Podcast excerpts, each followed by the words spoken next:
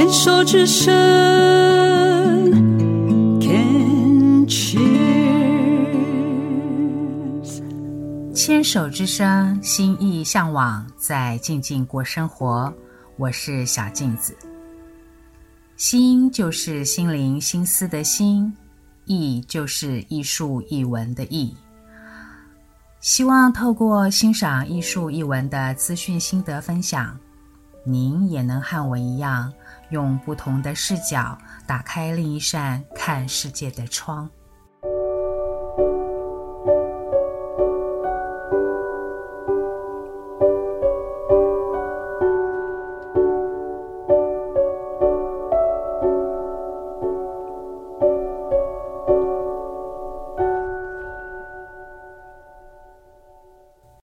接续十一月的新书推荐，今天想做个摘要，为大家整理 a r f u l Thinking 的操作重点，这样就更能够明了这个从哈佛大学发展出来的看艺术学思考的架构。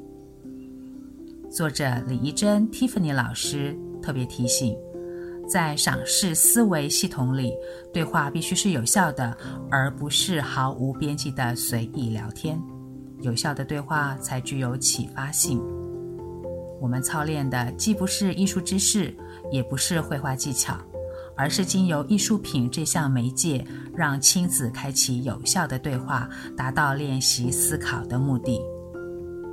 大人不需要担心艺术涵养是否足够，真正需要花功夫的是练就更顺畅的引导操作，以及在操作中尽量依循步骤。避免说教。开始练习的时候啊，时时要觉察在过程中哪些是该说、不该说的言语，随时修正。慢慢的累积经验后，就会越来越上手。好，接下来我就针对书里提出的其中的五个秉性来做整理，然后呢，把比较与连结这个秉性呢留待下一集，请 Tiffany 老师亲自来说明。书中所提出来的六个思考秉性，也就是思考习惯，都有配合两幅画作，针对两个不同的年龄层所进行的示范记录，确实是一本很好用的工具书。现在就从观察与描述的思考习惯开始整理给大家听听。观察与描述是赏识思维一切的基础。要练习的是多花一点时间，从各个面向仔细地看。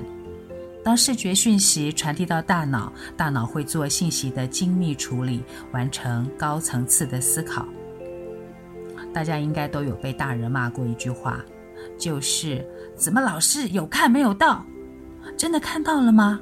有可能是视觉盲点，而这个没有到，又跟生活经验体验有关。因为没有产生连结或者是产生意识啊，所以就会如同走马看花，完全没有入心。因此，这个秉性练习特别强调观察的重要，耐着性子慢慢看，才能够看清事物的全面，看到关键点之后，才去做最后的判读。一定一定要避免还没有完成全面性的观察就开始主观的判读。即使脑中已经产生了诠释，但是要有意识地去管理它。只要继续的累积观察，最后统整所有的细节而产出的诠释，就可以超越盲点。示范练习是用荷鲁斯之眼和海底生物，从眼睛图腾的意义带到眼神的判读，从海洋生物的多样性带到保育海洋生态的永续发展目标 SDGs。这样的讨论广泛又深入。第二个思考秉性是提问与探究。示范的画作是康丁斯基的《即兴三十一海战》和所罗门的《摩西的母亲》。这个思考习惯的训练是提问能力的锻炼，从观察中学习找出问题发问，进而发展出能够问出好问题的能力。创意性的提问要避免资料型的问题，比如说 where、when、who，哪里呀？什么时候发生的啊？谁呀？而是要多使用什么呢？多使用 why，为什么？what，什么？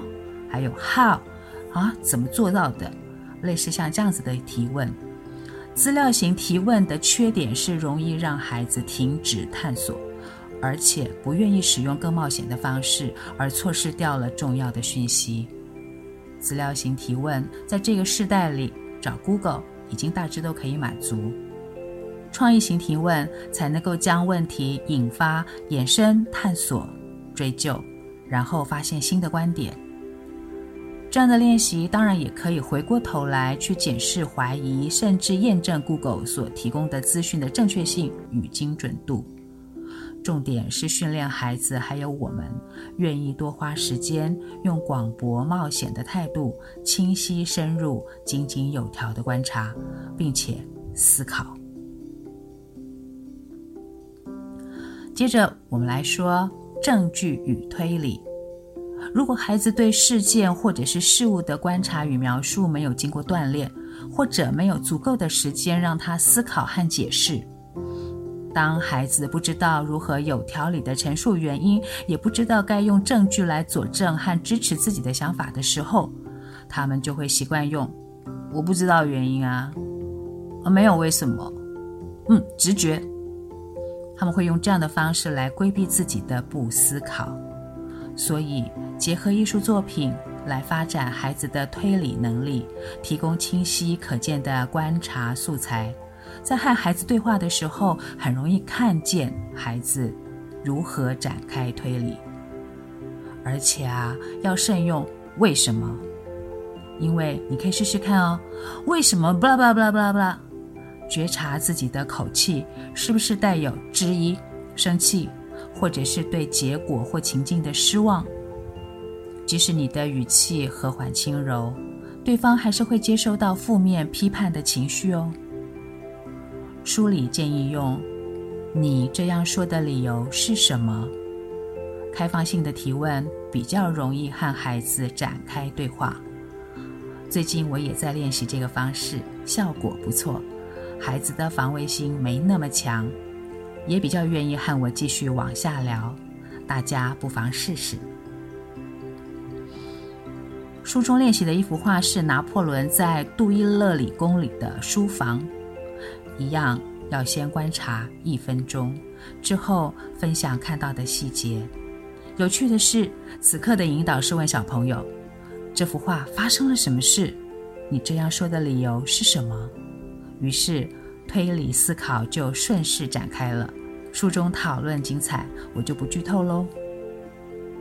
好，接下来我们再谈找出复杂性。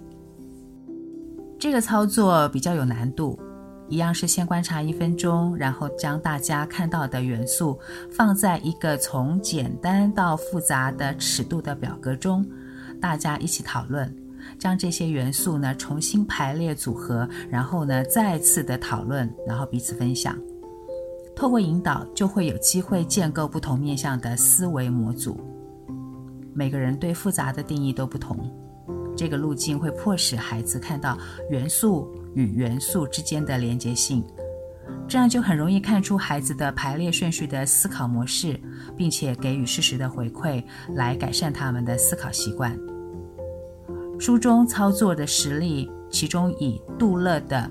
蓝腹佛法僧的翅膀科学绘图为例，因为看得越仔细，就会发现翅膀里的许多细节，进而带出羽毛飞行功能的讨论，实在太精彩了。